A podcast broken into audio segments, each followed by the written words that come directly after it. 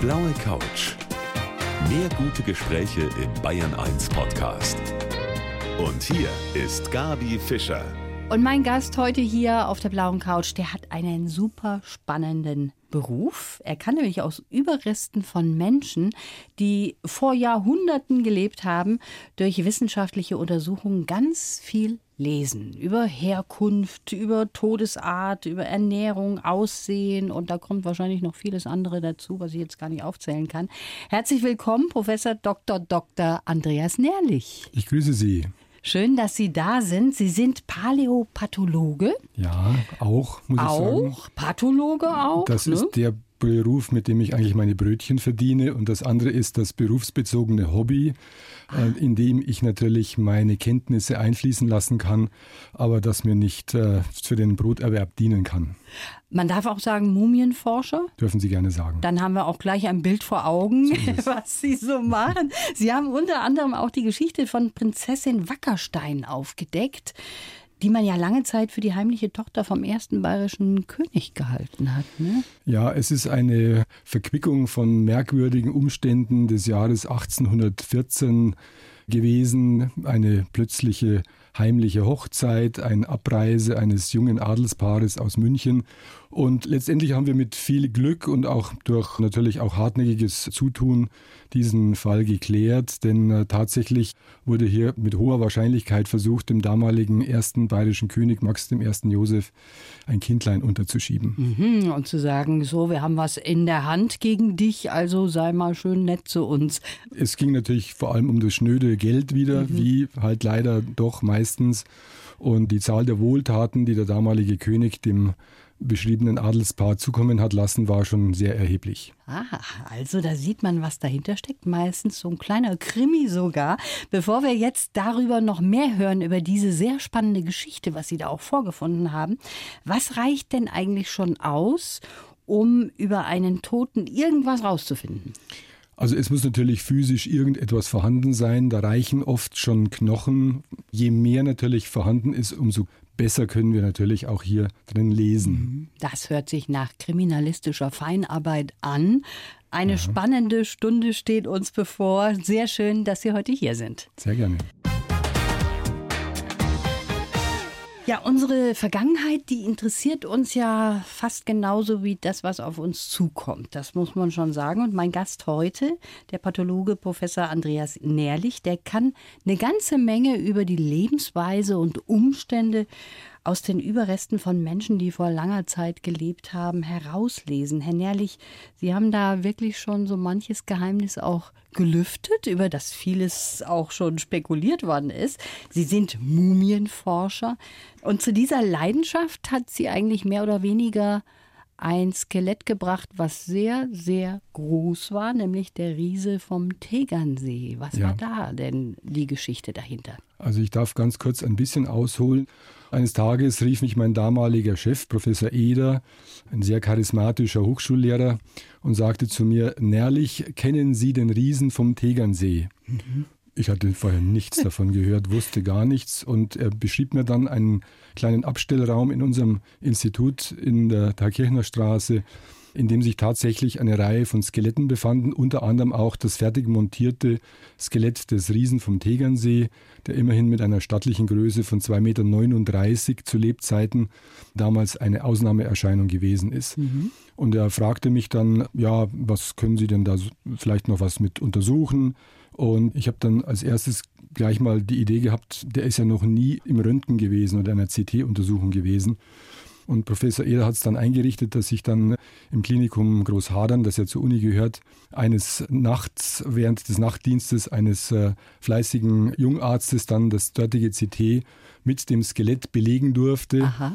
Letztendlich konnten wir dann aufgrund dieser CT-Untersuchung nicht mehr sagen, warum der arme Mann im Jahre 1876 im Alter von 26 Jahren mit 2,39 Meter gestorben ist, sondern auch, dass er an zwei Krankheiten litt, die auch diese extreme Verformung seines Schädels, die ihn geprägt hat und die ihn auch sehr gezeichnet hat, tatsächlich betroffen hat. Und es war dann so spannend und es war so auch intellektuell fordernd, auch natürlich die Überlegung, eben was kann man noch sagen, was kriegt man noch raus.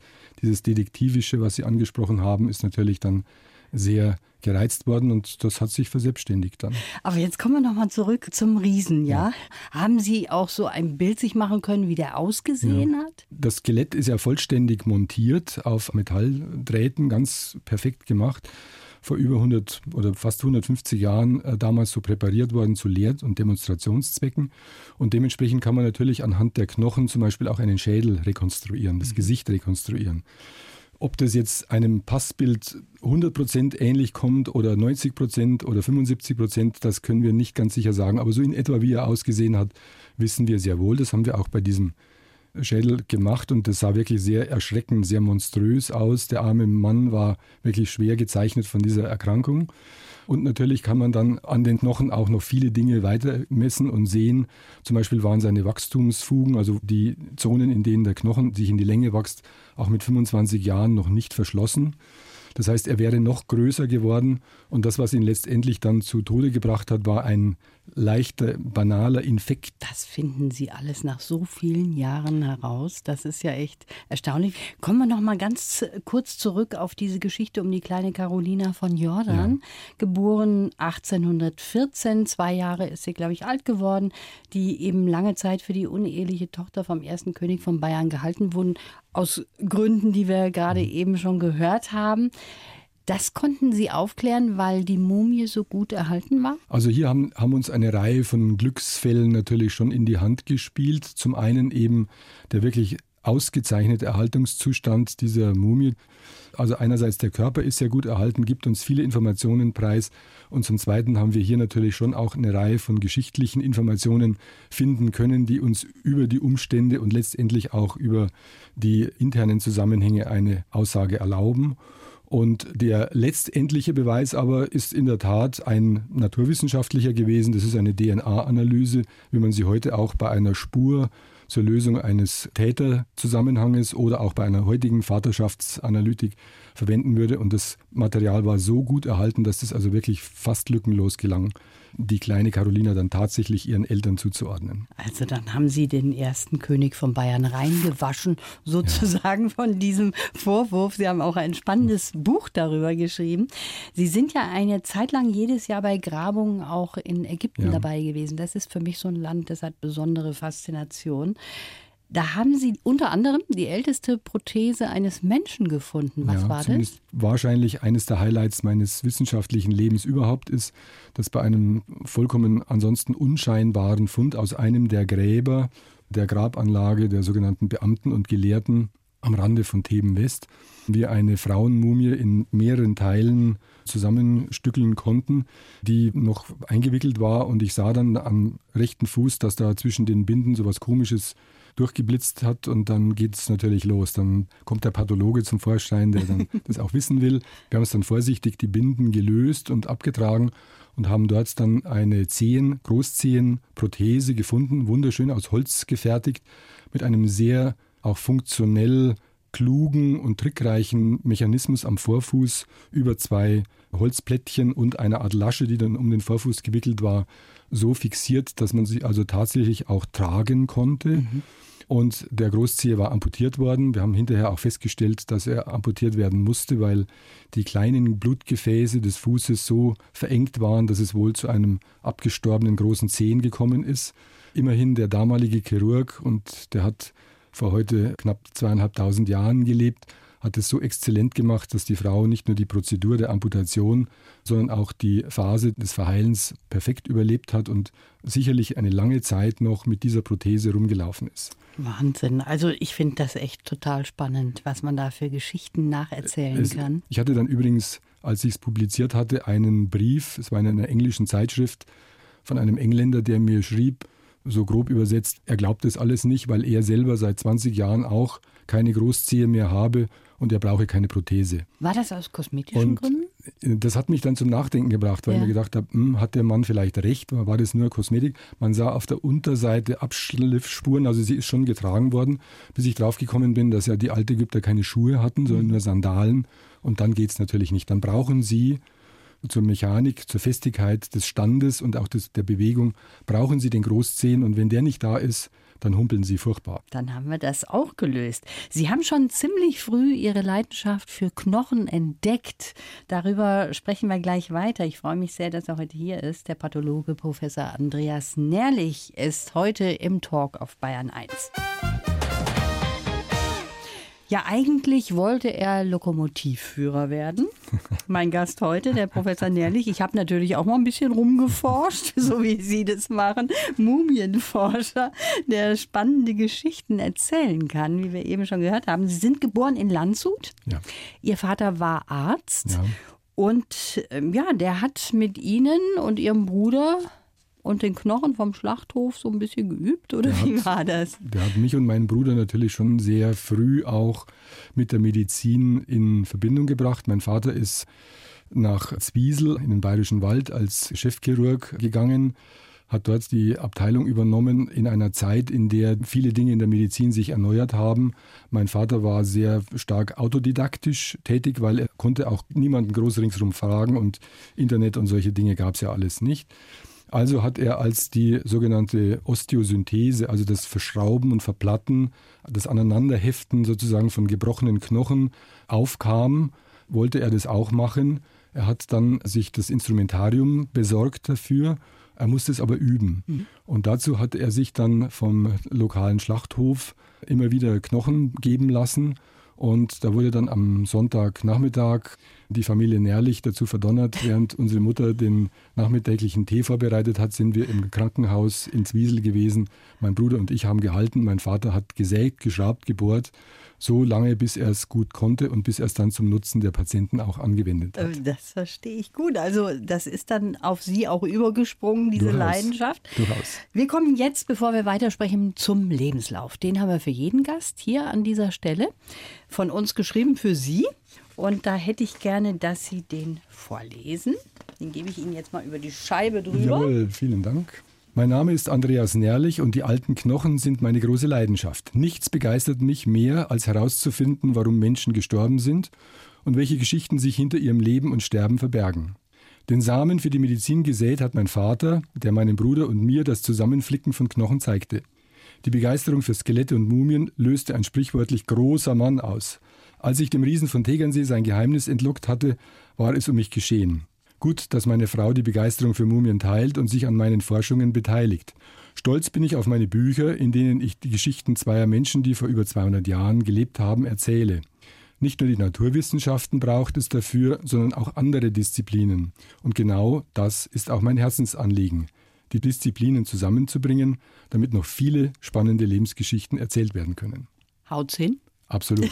Sehe mich da drin wieder. Das ist wunderbar. Dann wollen wir mal so ein paar Punkte da rausgreifen.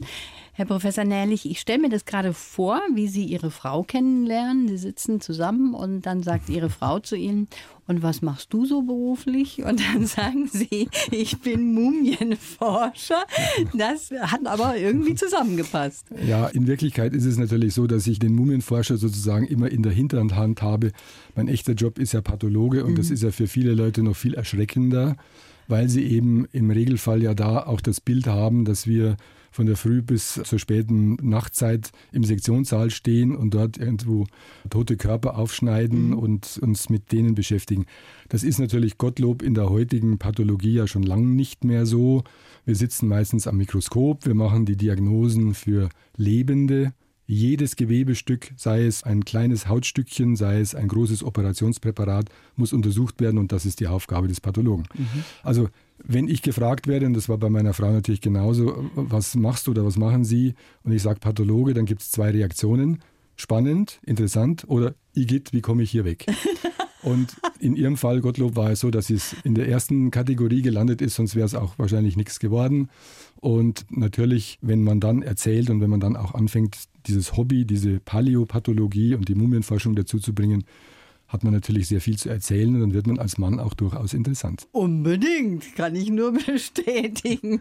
Jetzt, wie ist das? Wie kommt man an so spannende Fälle, ja. die man dann irgendwann mal auf dem Tisch da liegen hat? Wie kommt man daran? Ist das so ein Netzwerk, wo man dann informiert wird? Ist das ein Schneeballsystem?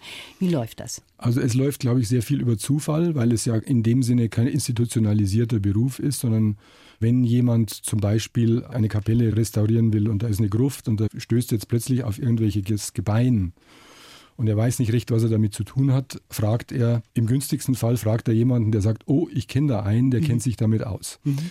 Das passiert immer wieder. Ich kriege immer wieder so Anfragen und man muss natürlich dann schon auch mit seiner Zeit ein bisschen haushalten. Also nicht jede Anfrage ist so interessant und spannend, dass man gleich Juhu schreit. Aber in der Regel ist es so, dass wir so im Jahr ein, zwei interessante, spannende Anfragen bekommen und die werden dann auch bearbeitet. Mhm. Oft geht es dann auch so, dass einer sagt, oh, ich habe gelesen in der Zeitung oder ich habe Ihr Buch gelesen. Wir haben auch sowas bei uns in der Familie. Jetzt, wir haben aktuell ein Projekt fast abgeschlossen mit einer ähnlichen Fragestellung aus dem Thüringischen, wo auch eine Familie jetzt erst durch die Restitution ihre eigene adelige Gruft zurückbekommen hat und natürlich jetzt wissen will, who is who in der Gruft. Mhm. Und äh, dann who is kommt, who in der Gruft, das und ist dann schön. ist es halt hier auch wieder so über zwei Ecken äh, dazu gekommen, dass mich die angerufen haben und äh, wenn es dann für uns machbar und auch spannend ist, dann sind wir natürlich ganz dabei. Vieles, was Sie heutzutage machen, das hätte man ja vor 50 Jahren gar nicht machen können. Mhm. Wir haben ja eben auch schon über DNA-Analyse gesprochen, was eben jetzt gang und gäbe ist, was man früher ja. gar nicht machen konnte. Die Methoden, die verbessern sich ständig. Mhm. Das ist ja auch gut so und darüber wollen wir gleich weitersprechen hier auf der blauen Couch. Herr Professor Nährlich, Sie haben im Vorgespräch gesagt, das Schönste an meinem Beruf ist, dass ich jeden Tag was Neues dazulernen darf. Sie sind ja nun kein Neuling mehr. Trotzdem, das ist schon toll, wenn man das sagen kann, ja. ne? wenn man nicht in so einem Beruf drin steckt, wo alles eingefahren ist, wo sich gar nichts mehr tut. Bei Ihnen tut sich vieles. Ja. Also das hängt natürlich in meinem Beruf als Pathologe damit zusammen, dass tatsächlich also jeder Mensch verschieden ist und damit auch in vielen oder in einer ganzen Reihe von Fällen immer wieder neue Dinge kommen, auch seltene Dinge, die man noch nie vorher gesehen hat, obwohl man vielleicht schon 30 oder 40 Jahre im Beruf ist. Immer wieder auch Herausforderungen da sind, mit denen man sich da auseinandersetzen muss. Und das gilt natürlich erst recht, wenn man jetzt die Leidenschaft, also die Paläopathologie und Mumienforschung ansieht, weil da ist nun wirklich jedes Stück ein Unikat. Mhm. Das gibt es nur einmal. Das wird es auch so in der Art und Weise im Regelfall nicht wiedergeben. Und wenn man sich damit dann auseinandersetzt, also letztendlich ist es ja auch eine intellektuelle Auseinandersetzung mit der Person, die da sozusagen sich ja. vor einem auch dann ausbreitet und deren Wissen man ja abschöpfen will, da muss man sich eben ganz genau und ganz gut überlegen, was mit welchem Aufwand, mit welchen Techniken kann ich da überhaupt welche Informationen rausfinden, was will ich wissen was interessiert mich, was ist uninteressant oder was würde vielleicht auch dieses Objekt zerstören. Auch das ist natürlich eine kritische Frage, die wir uns immer wieder stellen müssen. Ja, aber das finde ich auch sehr interessant, dass Sie sagen, das ist eine Person, die ja. da vor mir liegt und nicht, das ist irgendein Material. Das ist ja. eigentlich sehr schön. Also man muss natürlich auch für sich ein bisschen einen Schutzmechanismus haben. Das ist, hängt natürlich jetzt auch in unserem Routinebetrieb der Pathologie zusammen. Man darf jetzt nicht mit jedem Präparat oder mit jedem Fall sozusagen mitleiden, dann würde mhm. man ja gar nicht mehr rauskommen Unternehmen. Man muss da schon eine gewisse professionelle Distanz haben. Die haben wir auch. Und wer die nicht hat, wird in so einem Beruf auch gar nicht überleben und leben können. Das muss man dann schon immer in einer Balance halten, aber ich glaube, das schafft man dann ganz gut. Mhm. Sie haben gerade eben schon was erzählt über den aktuellen Fall, woran Sie gerade arbeiten. Das ist natürlich auch wieder spannend. Und davon wollen wir gleich noch ein bisschen mehr hören. Eine halbe Stunde haben wir noch. Er ist Mumienforscher mit Leidenschaft. Das kann ich wohl sagen, habe ich jetzt festgestellt. Mein Gast heute auf der blauen Couch, der Professor Andreas Nährlich. Herr Nährlich, Früher war das ja so, dass man auch versucht hat, seinen Körper zu erhalten, um das Leben nach dem Tod dann irgendwie zu erleben. Ich sage, ich möchte verbrannt werden. Mhm. Bleibt da von mir nichts, woraus Sie was lesen könnten in 200 Jahren? Wenn Sie mich das vielleicht vor 10 oder vor 15 Jahren gefragt hätten, hätte ich Ihnen hier sofort spontan gesagt, da ist nichts mehr da. Aha. Mittlerweile aber, und das ist auch das Spannende an der ganzen Geschichte, ist, dass eben auch die Fortentwicklung von Techniken, von Verfahren so gut ist, dass selbst Aschefunde noch immer eine Reihe von Informationen liefern. Ganz konkret, weil es eben jetzt erst vor wenigen Tagen einer unserer, in unserem sozusagen Netzwerk an Kooperationspartnern ist ein äh, Molekulargenetiker, der es auch für sehr viel Forensik macht. Der sitzt auch an einem forensischen Institut in Österreich. Und der hat also ganz plastisch erzählt, dass man also mittlerweile aus Asche auch DNA so weit bekommen kann, dass man ein Individuum wieder identifizieren kann, was zum Beispiel bei Verbrennungsopfern jetzt aus dieser äh, mexikanischen Studentenriege gerade aktuell angewendet wird. Mhm. Also so gesehen bin ich jetzt in meinen Aussagen sehr, sehr viel vorsichtiger geworden. Wenn Sie mich vor 20 Jahren gefragt hätten, hätte ich gesagt, also DNA wird wahrscheinlich überhaupt nicht gehen. Mittlerweile machen wir relativ viel DNA. Man muss aber natürlich auch gerechtigkeitshalber sagen, nicht immer geht alles. Mhm. Also es gibt natürlich schon auch Grenzen, in denen man dann sagen muss, also da komme ich jetzt nicht weiter. Vielleicht kommt jemand in 10, 20 oder 50 Jahren weiter. Aber die Dinge entwickeln sich und letztendlich, und das ist wieder das Schöne an der Sache, sie entwickeln sich natürlich auch, auch weil wir diese Fragestellungen haben und weil wir eben auch damit das Material liefern, an dem sie diese modernen molekularen Techniken oder auch moderne Röntgen, CT-Techniken immer wieder schärfen, verbessern, adjustieren können. Und damit sozusagen ist es immer so eine Art Wechselspiel zwischen den Fragestellungen, die man sich hin und her reicht. Und das, glaube ich, ist auch die Faszination, mit der wir eben so eine kleine Gruppe von Enthusiasten, sage ich jetzt mal, haben, die uns da auch bei solchen kniffligen Fragen immer helfen. Ja, es ist auch spannend, wie schnell das weitergeht und was sich da so weiterentwickelt, was man tatsächlich dann aus Asche auch noch alles herausfinden kann. Viele Adelsfamilien, die beschäftigt ja ihre Vergangenheit. Mhm. Und Sie sind da auch gerade an einem aktuellen Fall dran. Oder gibt es auch so Otto Normalverbraucher, die sich an Sie wenden?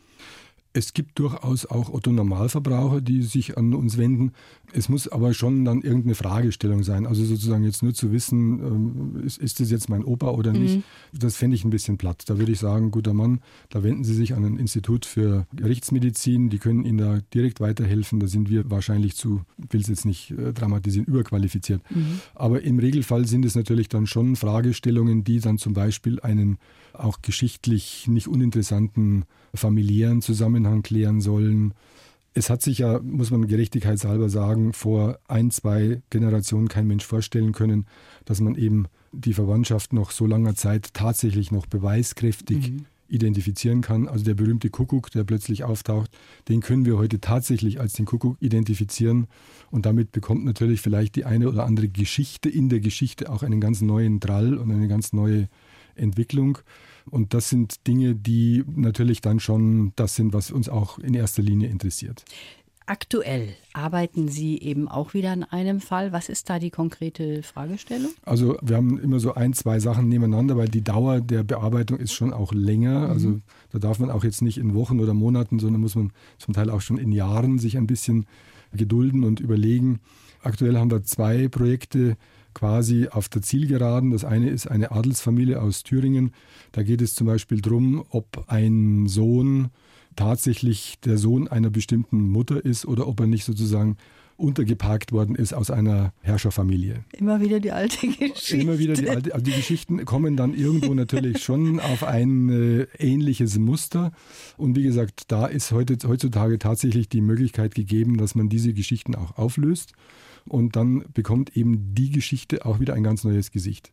Ein anderes Projekt, an dem wir jetzt auch gerade sozusagen im Abschluss sind, das sind drei Pröbste aus einem österreichischen Kloster, die auch mumifiziert sind, zum Teil gewollt, zum Teil ungewollt durch die Lagerungsbedingungen. Und da ist es so, dass im Zuge eben von Baumaßnahmen auch hier eine Gruft sozusagen renoviert worden ist und es darum geht, wer war es denn jetzt? Aha. Okay. War es derjenige, der großartige Probst, der diese große, fantastische Stiftskirche gebaut hat oder irgendein ganz anderer? Solche Fragen können wir natürlich dann auch aufgreifen und so gut es geht beantworten. Mhm. Also wenn ich jetzt einen besonderen Fund in meinem Garten hätte, dann rufen, rufen könnte, dann rufe ich Sie mal an. Gerne. Also Sie arbeiten wirklich mit Leidenschaft, das merkt man Ihnen an.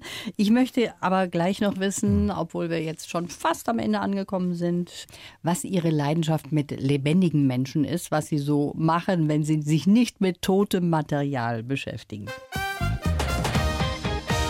Herr Professor Nährlich, für mich als Laien ist auch immer ein wichtiger Punkt, wie hat denn der eigentlich ausgesehen? Ja. Auch bei den Menschen ja. der Geschichte, mhm. die man, von denen man vieles gehört hat. Und dann möchte man doch mal wissen, wie war der denn in Wirklichkeit? Wie groß war der? Wie mhm. war sein Gesicht und so weiter? Ja. Und das können Sie ja auch nachvollziehen. Das ist Sehr ja auch wohl.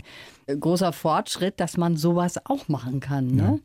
Also zum einen kann man natürlich über die physische Erscheinung generell, wenn Knochen zum Beispiel da sind oder auch wenn eine Mumie da ist, dann erst recht kann man natürlich sehr viel sagen über Körpergröße, über Körperproportionen, über auch äh, Nutzung des Skelettes letzthin, körperliche Tätigkeiten. Was aber tatsächlich ganz spannend ist, da muss allerdings dann schon der Schädel auch da sein. Mhm. Der muss nicht ganz hundertprozentig vollständig sein, aber es muss zumindest schon ein erheblicher Teil muss davon da sein. Wir haben einen quasi in unserem Netzwerk mit enthalten, ganz cleveren jungen, äh, eigentlich ist es ein Archäologe, der mit einer quasi selbst gegründeten Firma dreidimensionale Rekonstruktionen macht. Mhm. Das ist eigentlich gekommen aus der Idee heraus, dass man bei Grabfunden zum Beispiel irgendwelche Grufträume oder irgendwelche Bestattungsplätze, die nicht also irgendwie mühevoll da irgendwie abmalen, abzeichnen und sonst was muss, sondern dass man das heute, heutzutage natürlich sehr viel schneller, leichter, präziser und dann auch funktional verfügbarer, dreidimensional virtuell herstellen kann. Und der hat sich nun sehr intensiv auch eingearbeitet in die Rekonstruktion von Gesichtern. Mhm. Und da ist es so, dass wir im Moment schon davon ausgehen, dass eben ein so rekonstruiertes, virtuell rekonstruiertes Gesicht dem Original schon sehr nahe kommt. Es gibt da Untersuchungen, vor allem aus der Forensik natürlich, wo zum Beispiel Leichenfunde, die dann rekonstruiert werden müssen, auch da untersucht sind. Da kommt man auf eine Übereinstimmung, die auf alle Fälle über 70 Prozent liegt, sodass wir eigentlich schon davon ausgehen können, also so in etwa hat er ausgesehen. Mhm, das ist schon spannend. Sie merken, ich bleibe eigentlich in der Vergangenheit und ja. wollte zur Gegenwart eigentlich auch kommen.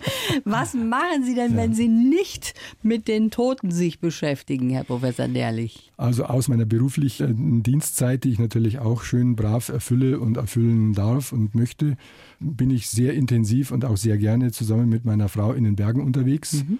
Also nicht klettern, aber marschieren, laufen, ich merke auch, dass gerade die Bewegung des eigenen Körpers enorm wichtig ist für die Beweglichkeit des Geistes. Und so manche gute Idee ist schon dabei entstanden, wenn man also mit dem letzten Schweißtröpfel auf irgendeinem Gipfel oben angekommen ist und es genießen kann, alles zu seinen Füßen zu sehen und dann auch plötzlich eine Lösung für ein Problem zu haben. Also das ist etwas, was ich sehr intensiv und gern tue und was mir auch wirklich großen Spaß macht. Sie haben schon gesagt, Ihre Frau unterstützt Sie. Ja. Wie kann sie ja. das? Sie ist ja eigentlich Fremdsprachenkorrespondentin. Ne? Also wenn wir in diese neueren Phasen, also zum Beispiel eben auch hier diese Carolina von Jordan aus Wackerstein anlangen, ist natürlich äh, die damalige Korrespondenz vor 100, 200, 300 Jahren hauptsächlich auf Französisch gehalten worden. Mhm. Und da meine Frau zur Hälfte Französin ist, tut sie sich natürlich nicht nur sehr viel leichter im Lesen, sondern sie merkt auch, was zwischen den Zeilen steht, was ich mit meinem Schulfranzösisch natürlich überhaupt nicht merken ja. würde. Und da ergänzen wir uns natürlich ganz ausgezeichnet. Ja. Haben Sie die kleine Carolina auch wieder hergestellt jetzt vom ja. Äußeren? Ja, gibt es auch eine dreidimensionale Rekonstruktion ihres Gesichtes. Ist auch in dem Buch abgebildet. Wobei man dann schon sagen können muss, ja, hm, mit den Eltern. Es gibt leider von den Eltern auch nur nicht so wirklich ideale Bilder, also keine mhm. Fotos natürlich. Mhm. Das war ja damals gar, noch gar nicht technisch möglich. Aber da hat uns dann die Genetik dann alles gerichtet. Mhm. Wie ist das? Schauen Sie sich auch mal im Fernsehen Krimis an und oh, sagen, ja. Mensch, der Pathologe Börne, wie macht der das denn?